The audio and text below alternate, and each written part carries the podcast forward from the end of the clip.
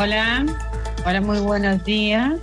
Estoy, estoy con un poco de retorno. ¿eh? Eh, hoy día vamos a entrevistar a Fuad Chaín, presidente de la democracia cristiana. Ustedes lo conocen, dos veces diputado por la Araucanía, que hoy día está presidiendo la democracia cristiana en un momento muy importante porque estamos previos a una, es una cadena de elecciones. Hola Fuad, ¿cómo está usted? Muy bien, Pilar. Muchas gracias. Muy buenos días. Mucho gusto tenerlo aquí. Fuad, le quiero eh, preguntar si usted está de acuerdo con esta frase, eh, el que generó el ambiente de violencia en Chile es el gobierno. El gobierno usa como recurso político principal la polarización del país y la exacerbación de la violencia. Usa el miedo como, herramienta política. ¿Usted está de acuerdo con esta frase de Mahmoud Alewi, el ex subsecretario del Interior del gobierno de Michelle Bachelet? No, mire, yo creo que parcialmente. Yo creo que evidentemente el día 18 de octubre, eso es lo que se refiere, Aquí hubo un estallido, hubo incendios del metro, eh, pero yo creo que la reacción del gobierno lo que hizo fue exacerbar eso, digamos, al utilizar este lenguaje de la guerra. El primer anuncio que hizo el 18 de octubre, el presidente fue a la ley de seguridad del Estado de inmediato, en vez de poder hacerse cargo de lo que en ese momento se demandaba, era el tema del, alza del pasaje, digamos, de, la locomoción colectiva. Pero, eh, en lugar de eso del metro... ¿También el gobierno del estallido social? O que no hay violencia en el estallido, como dice Mahmoud Alewi, que tiene que ver con las condiciones sociales del país, los abusos, y se manifestó pacíficamente? ¿O, o, sea, cuando se habla del estallido de violencia, eso es incorrecto? Si, si, me deja terminar, le puedo explicar.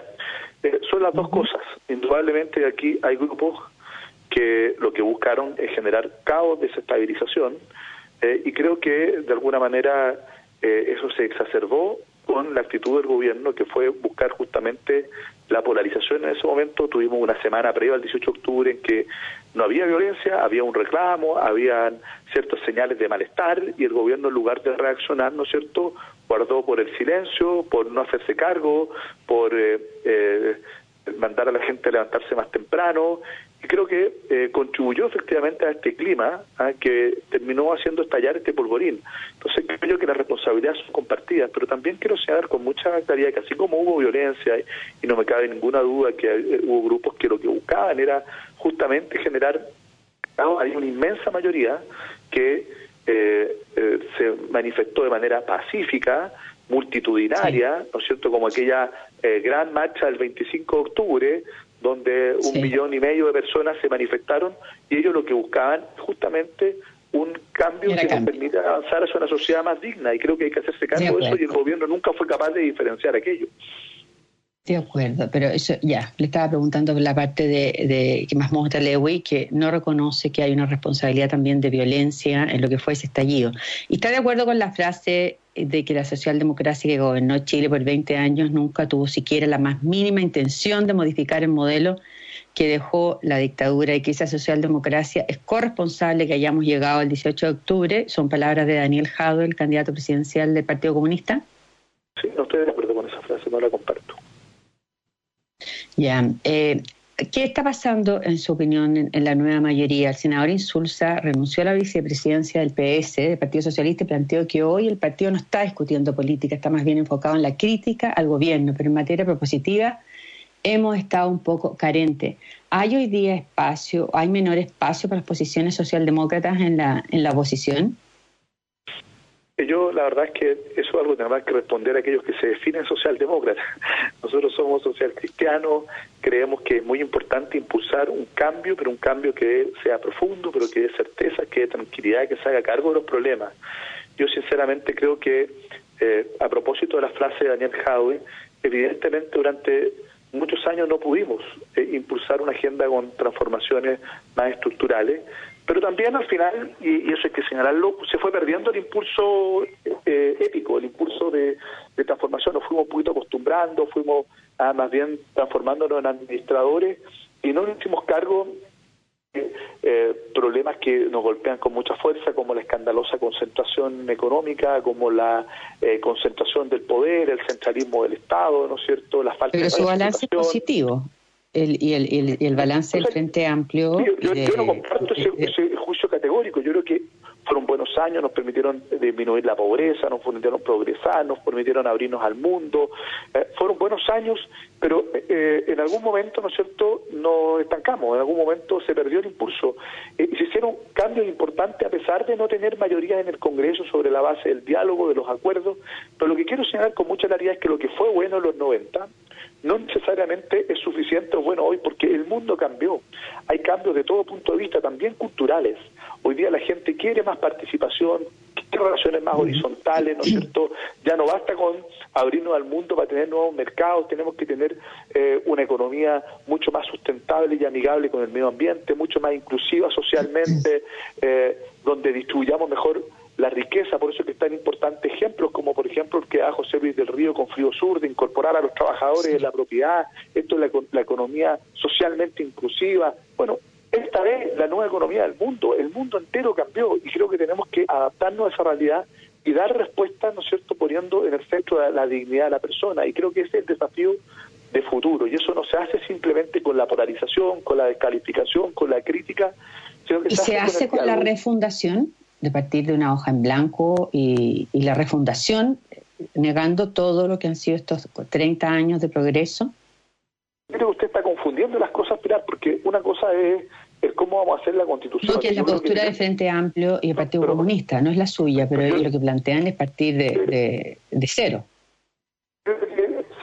Una casa se va construyendo ladrillo ladrillo, ¿no es cierto? aprendiendo de los errores, pero también aprovechando las cosas positivas. Yo le pongo un ejemplo reciente. Si Chile no hubiese tenido la capacidad de ahorrar, de tener una, una política fiscal responsable, no hubiésemos tenido cómo enfrentar la crisis sanitaria que estamos viviendo hoy día desde el punto de vista eh, financiero. Yo creo que, que eso también son cosas que a veces algunos eh, desconocen, pero que son muy importantes. Entonces, creo que eh, indudablemente que no podemos pretender volver a los, a los 90, volver a la época de la concertación, no tiene ningún sentido. Tenemos que proyectarnos porque el mundo cambió, Chile cambió, las demandas son distintas, los desafíos son distintos y por lo tanto tenemos que tener respuestas diferentes para ese nuevo mundo. Pero yo le quiero recordar una cosa, Pilar, hoy día es 11 de septiembre, un día que lo que nos recuerda y nunca tenemos que olvidar en que la intolerancia le ganó al diálogo, en que la fuerza le ganó a la democracia, en que los errores de la política derivaron de los horrores, horrores de la dictadura. Y yo creo que tenemos entonces hoy día una situación también de, cierta polarización, de, visiones muy distintas de lo que queremos para nuestro país y cómo tenemos que buscar la solución a eso. A mi juicio, con más democracia. Por eso es que es tan importante el 25 de octubre y que una convención constitucional pueda discutir una carta fundamental, una constitución que no sea representativa solo de un sector de nuestra sociedad, sino que de toda la sociedad.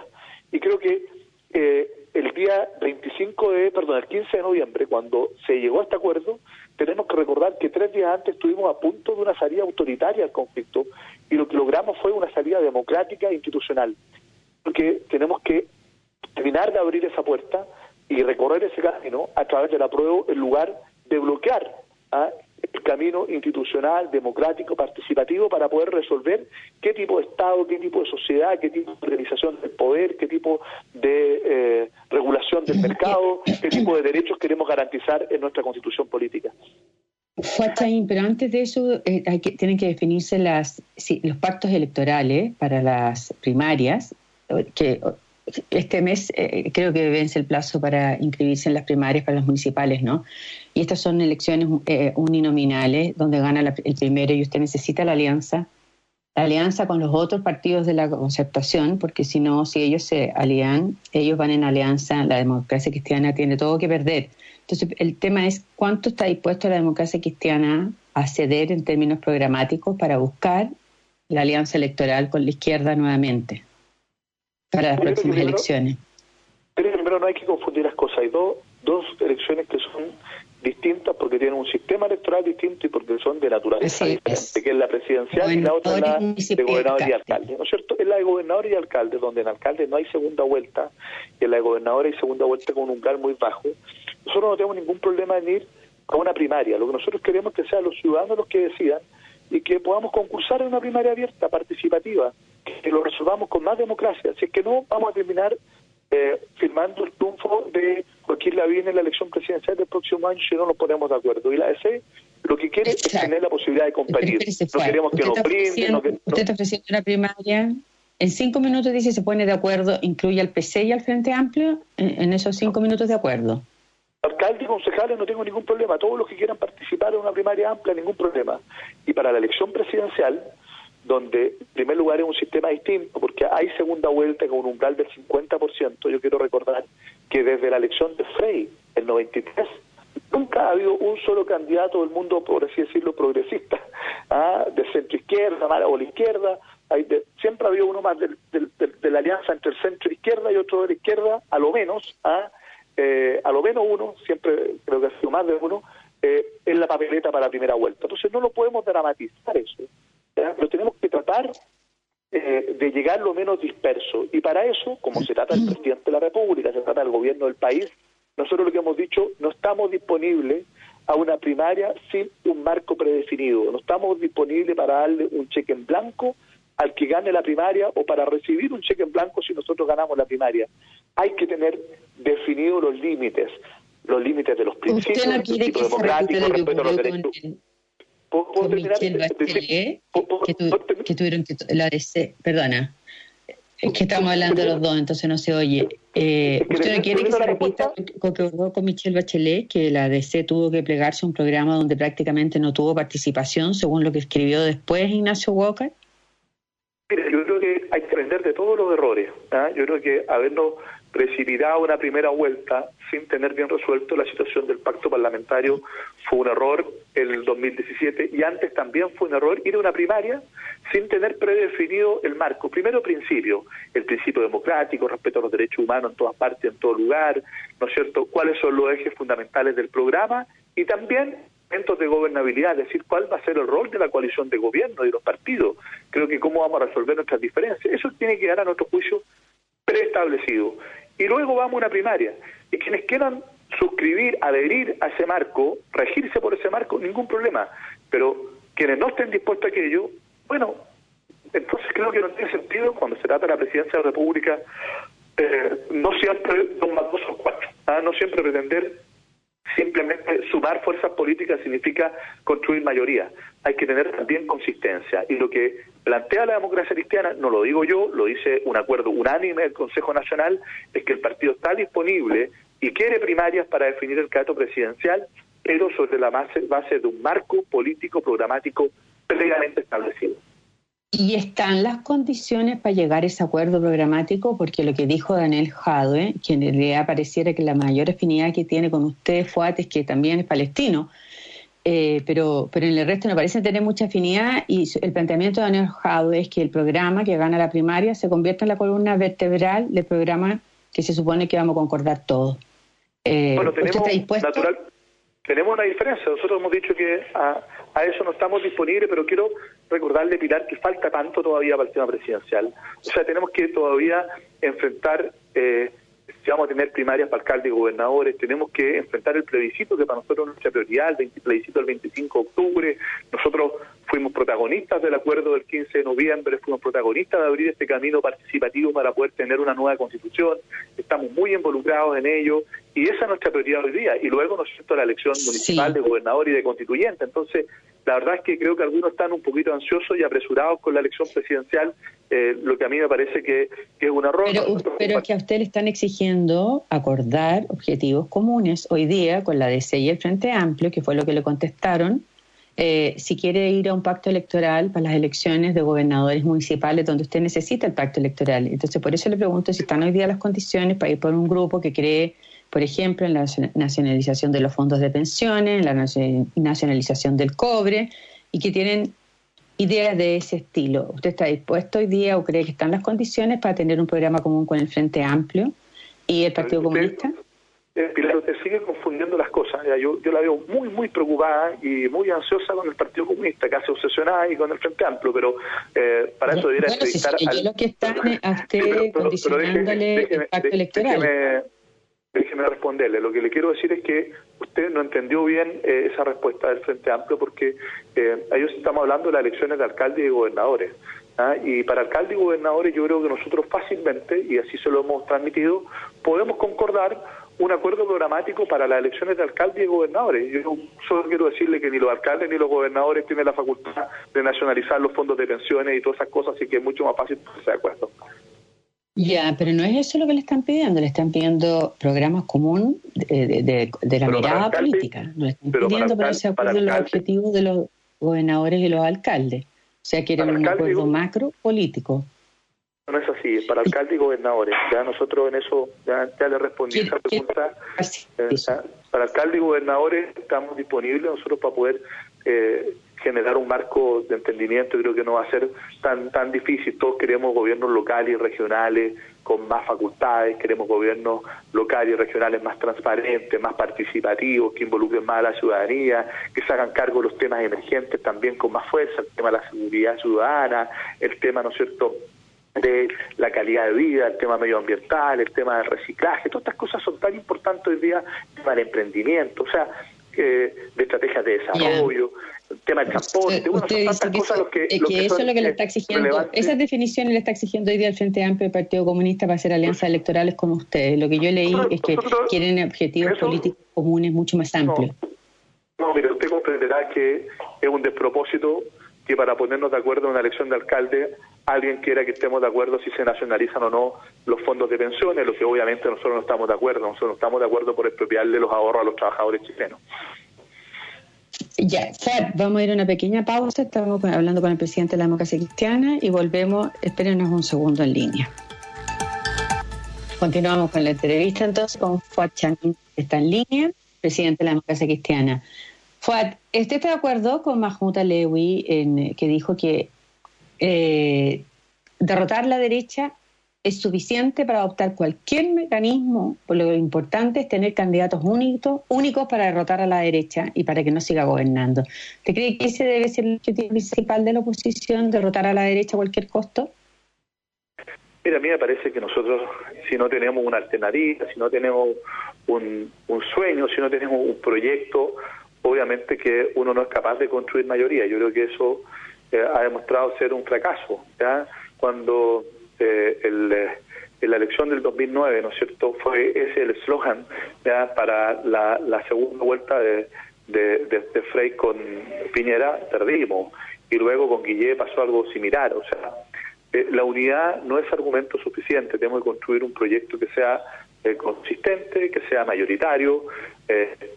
y yo prefiero que sea consistente, aunque de alguna manera algunos algunos no estén no estén incluidos en esa primera etapa y que y que de alguna forma eh, nos permita ¿ya? Eh, atraer también a un electorado que indudablemente quiere cambio pero no quiere salto al vacío, no quiere inestabilidad, ¿no es cierto? Y por eso que es muy importante el contenido de ese cambio, es muy importante el, contenido de esa propuesta y que en definitiva nosotros desde eh, la oposición no renunciemos a algo que es muy importante, que es la gobernabilidad. Eh, yo creo que este gobierno no ha sido capaz de dar gobernabilidad, ni dar crecimiento, ni dar eh, tranquilidad, ni dar certeza, ni mucho menos. Pero no porque este sea quizá el peor gobierno eh, de, la historia reciente de nuestro país o va a ser argumento suficiente como para poder transformar nosotros en alternativa. Lo que sí yo creo es que para las elecciones de alcaldes y de gobernadores es muy importante desde el punto de vista simbólico y político. ¿ah? Y ahí lo que nosotros hemos dicho, compitamos en elecciones primarias, porque lo consistente también es reafirmar siempre el principio democrático, aunque duela. Yo le quiero decir, la DC es el partido que más arriesga porque somos el partido que tiene más alcaldes en Chile. Y estamos disponibles a competir en todas las comunas para que no seamos las cúpulas de los partidos los que decidamos, decidamos cuál es el mejor candidato en cada territorio, sino que sean los habitantes de esa comuna, los habitantes de esa región, los que puedan elegirlo. Y para la elección presidencial eh, ya le respondí que tenemos que tener un marco preestablecido, predefinido, porque tenemos que tener un proyecto que sea creíble, que sea consistente y que eh, si llegamos al gobierno también podamos eh, implementarlo. ¿Todos contra la derecha ya no se lo compra la gente? No escuché la pregunta, no, el, el, que el que Mahmoud Alewi, y no es solamente él, estén planteando que todos contra la derecha debe ser el motivo de unidad. ¿Es, algo usted cree que los ciudadanos compran hoy día? Eh, lo que pasa es que yo creo que eso es no reconocer el, el Chile que existe hoy día. El Chile hoy día, eh, es mucho más volátil desde el punto de vista electoral. ¿ya? O sea, muchos de los que votaron por Bachelet en dos ocasiones también votaron por Piñera. ¿ah? Muchos de los que votaron incluso por Beatriz Sánchez ¿ah? votaron también por Piñera. ¿Por qué? Porque es evidente, si Piñera subió al 36% de la primera vuelta, al 54% de la segunda vuelta. Entonces, el electorado es muy volátil. Y lo que quiere en definitiva es cambio, quiere más dignidad, quiere más justicia social, quiere que nos preocupemos más del medio ambiente, quiere que garanticemos más derechos sociales, pero también quiere que funcione la economía, quiere que generemos empleo, quiere que el país crezca, ¿no es cierto? Eh, quiere que exista más, más orden, más tranquilidad, quiere más seguridad. Bueno, entonces nosotros tenemos que tener un proyecto que se haga cargo de esa ciudadanía que es demandante más bien de ciertos objetivos para el país que debe necesariamente clasificarse en la lógica izquierda y derecha. Lo que sí quiere también es más diálogo, quiere entendimiento, porque sabe que es la única manera de poder salir adelante. Y nosotros, desde la democracia cristiana, eso es lo que queremos representar, una alternativa de cambio profundo, pero que dé tranquilidad, certeza sobre la base de la búsqueda de entendimientos amplios, porque son los cambios que son después sustentables en el tiempo y que le dan estabilidad al país y a propósito de la necesidad de seguridad que requiere la gente que usted está invocando, hoy hay honda preocupación por la reactivación de la violencia en la Araucanía, donde usted fue diputado durante dos periodos, y el gobierno alega que hay cero colaboración de la oposición en dar herramientas legales para combatirla. El Senado rechazó el proyecto que pretende mejorar la persecución del robo de madera y la oposición este miércoles en la Cámara rechazó también el proyecto que busca proteger infraestructura crítica nacional, aunque hubo cinco diputados de C que apoyaron esta, este proyecto. ¿Usted está de acuerdo con que la democracia cristiana hoy día esté en una posición más bien dura en contra del gobierno también? Mira, lo que yo le quiero decir es que el gobierno aquí tiene que asumir su fracaso total ¿ah? en el control de orden público en la región de la Araucanía. Total. Aquí lo que hemos la oposición está ayudando. Una, tremenda escalada de violencia.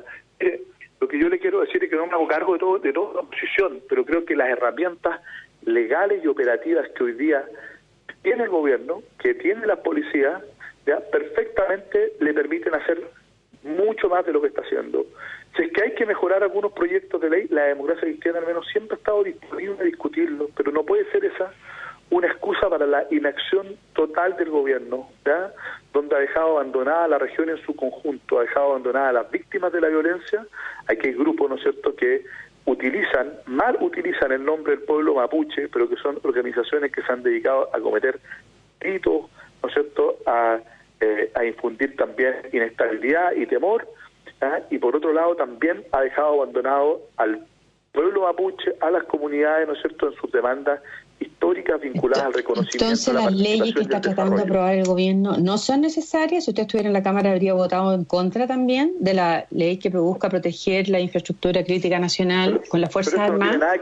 Eh, yo lo que le quiero preguntar es, a ver, ¿en qué cosa, Pilar? Te pregunto derechamente, ¿en qué cosa esa ley te ayuda a resolver el tema de la Araucanía? Si tú me das una respuesta, me dices, mire, esta ley... Bueno, hoy día están, por primera vez están usando explosivos para volar puentes, que pasó en, en la comunidad eh, eh, también hubo un atentado en, eh, que no se sabe qué es lo que pretende el día el Mañeco tambibién volaron lo que le quiero, antenas y y es una novedad que están usando explosivos contra infraestructura, eh, infraestructura crítica. Entonces, ¿es necesario o no es necesario? En otros países del mundo, las Fuerzas Armadas están siempre protegiendo infraestructura crítica.